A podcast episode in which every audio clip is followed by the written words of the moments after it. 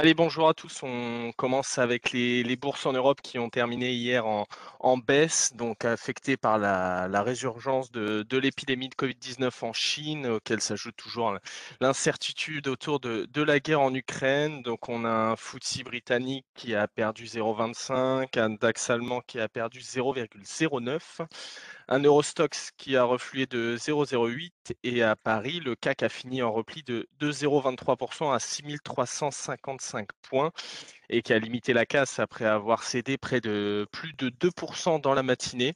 Donc on a un indice parisien qui a bénéficié de la nette détente sur les prix de l'énergie avec le, le baril de Brent qui est retourné autour des 100 dollars.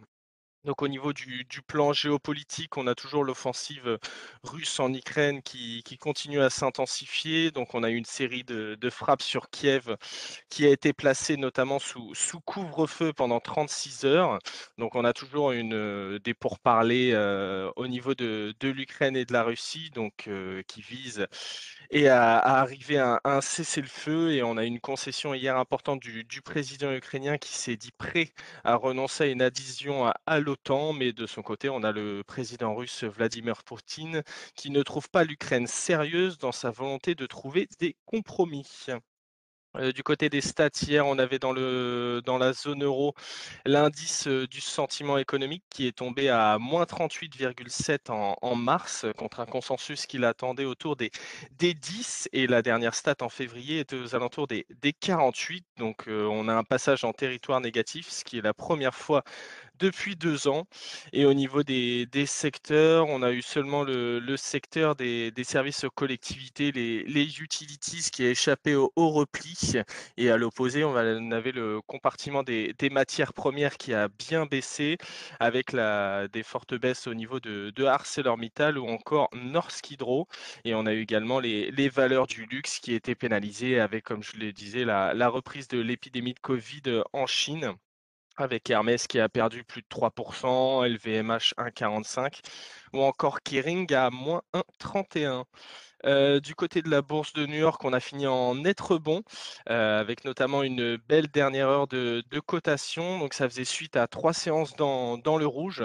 Donc c'est également euh, par rapport au, prix des la baisse au niveau des, prix du pétrole. Et on a eu une hausse conforme aux attentes des prix à la, production. Donc ça a contribué à, rassurer les investisseurs sur l'inflation. Et on aura ce soir les, informations au niveau de, de, la Réserve fédérale qui va faire ses annonces au niveau de sa politique monétaire.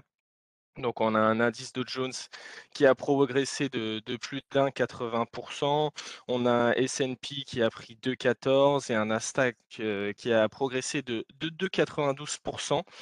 Donc, comme je le disais, le, ça a été soutenu par la publication de, l'indicateur des, prix à la production en février, donc qui a fortement progressé en février avec une hausse de, de 10% en rythme annuel et de 0,8% d'un mois sur l'autre, alors que les analystes l'attendaient à, à, plus 0,9% après plus de 1,2% le, le, mois précédent. Donc, on a les investisseurs qui, qui anticipent désormais une hausse des taux euh, d'au moins 20 25 points de base, donc c'est quasiment acté à ce niveau-là au niveau des, des, analystes et au niveau des secteurs.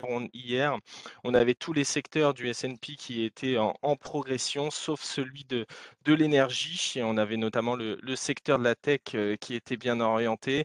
Donc on peut noter Apple qui a pris 2,97, on a Netflix qui a pris 3,85. On peut également noter Amazon qui a progressé de 3,89 et également les, les semis qui étaient bien orientés à l'image d'NVIDIA qui a pris 7,70%.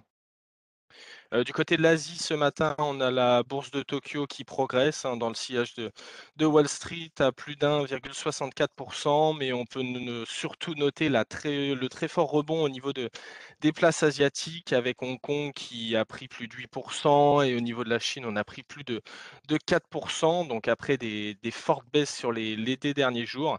Et ça fait notamment suite à l'annonce euh, du euh, vice-premier ministre chinois lors de la réunion du, du comité de développement et de stabilité financière qui, euh, au niveau du gouvernement chinois, on s'est engagé à maintenir la stabilité du, du marché action et à soutenir le, le secteur de l'immobilier, donc ce qui a forcément donné une réaction positive des, des marchés. Et par ailleurs, on avait les autorités sanitaires qui ont signalé 1860 nouveaux cas de contamination euh, locale euh, par le coronavirus, donc ce qui faisait deux fois moins que la veille. Du côté de la micro ce matin, on avait E.ON qui publiait, donc qui, donnait des résultats qui étaient supérieurs au consensus avec un résultat net qui ressort à à 2,5 et un EBITDA ajuté ajusté pardon, qui ressort au-dessus de 7,9 contre un consensus à 7,8. On a eu l'annonce du du dividende à 49 centimes par action. Et au niveau des guidances pour 2022, on a un EBITDA ajusté qui ressort en ligne avec le consensus et un bénéfice net qui devrait ressortir aux alentours des 2,3-2,5 milliards pour un consensus qui l'attend à 2,35. Et on a E.ON qui a annoncé reconnaître un risque sur la valorisation de sa participation dans le projet Nord Stream. Euh, il y a Dassault Systèmes ce matin qui a, enfin hier soir, qui a annoncé qu'il proposait un dividende de 17 centimes par action au titre de l'exercice 2021 et ça sera lors de sa prochaine assemblée générale qui est prévue le 19 mai. Et enfin, on a Publicis qui a annoncé à arrêter ses activités en Russie et transférer le, le contrôle de ses agences à Sergei Kop qui est le président fondateur de Publicis en Russie, et ceci afin d'assurer un avenir à ses 1200 collaborateurs présents dans le pays. Je laisse la parole à Nantes pour les Mid Bonjour, je conseille CBO Territoria, résultat des activités qui ressortent à 21,8 millions d'euros et un résultat net par du groupe à 15,7 millions d'euros. Comme anticipé, malgré la normalisation de l'activité promotion, le mix reste largement favorable à la marge avec une contribution importante des ventes de parcelles. L'actif net réévalué dilué progresse quant à lui de 3,5% à 6,08 euros par action. Mersenne, résultat opérationnel courant à 93 millions d'euros, soit une progression de 35%. Le résultat net part du groupe s'établit quant à lui à 54 millions d'euros contre 58 millions d'euros un an auparavant. C'est sans surprise majeure au niveau du résultat opérationnel qui ressort en ligne avec les objectifs autour de 10%. Le résultat net part du groupe quant à lui ressort donc à moins 6% sous les attentes, principalement expliqué par des charges non récurrentes liées à la mise en route du site de Columbia et la fin du plan d'adaptation annoncé en 2020. À noter qu'un dividende de 1 euro par action sera proposé. Je termine avec Voltalia, chiffre d'affaires de 300 000 euros, résultat opérationnel à moins 8,5 millions d'euros contre moins 3,4 millions d'euros un an auparavant, et une trésorerie qui s'établit à 21,8 millions d'euros, soit plus 49%. La société enregistre un chiffre d'affaires de 300 000 euros au titre de la reconnaissance d'une partie de l'upfront de 5 millions d'euros de chiffre d'affaires de 5 millions d'euros de 5 millions de francs suisses, pardon, reçu dans le cadre du deal avec NHS sur Totem 63 en février 2020. L'année 2021 a été une année de structuration du pipeline clinique ambitieux pour la société. Et dans ce contexte, cette hausse de rythme a mécaniquement engendré une hausse significative du cash burn de la société avec des frais de R&D en hausse de 30% à 7 millions d'euros et une hausse des frais de vente marketing de 46% à 1,5 million d'euros. C'est tout pour moi ce matin. Merci Émeric. Euh, j'enchaîne avec euh, au niveau de, la devise ce matin. Donc on a un dollar qui cède un peu de terrain euh, face aux autres devises.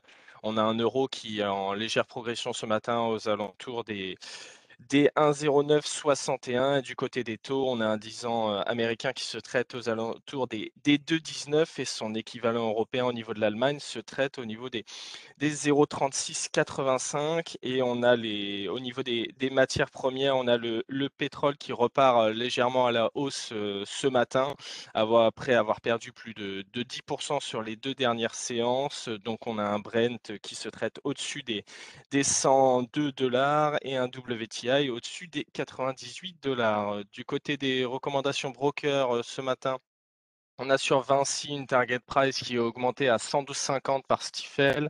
Sur Essilor Luxotica, on a également un target price augmenté à 205, également par Stifel. Sur Air Liquide, on a un prix qui est baissé par HSBC à 154 euros. Et du côté de Crédit Agricole, on a HSBC qui passe d'achat à conserver en visant 11 euros.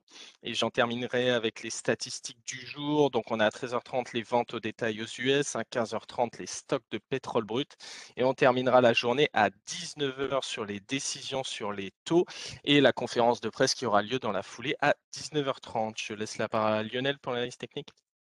Oui, bonjour. Euh, principalement ce matin, c'est le, fort rebond sur les places asiatiques hein, qui était qui était en forte baisse ces derniers jours. Hein. Le, le, Hang Seng Index avait perdu près de 13% en 4 jours, donc il y a un fort rebond ce matin.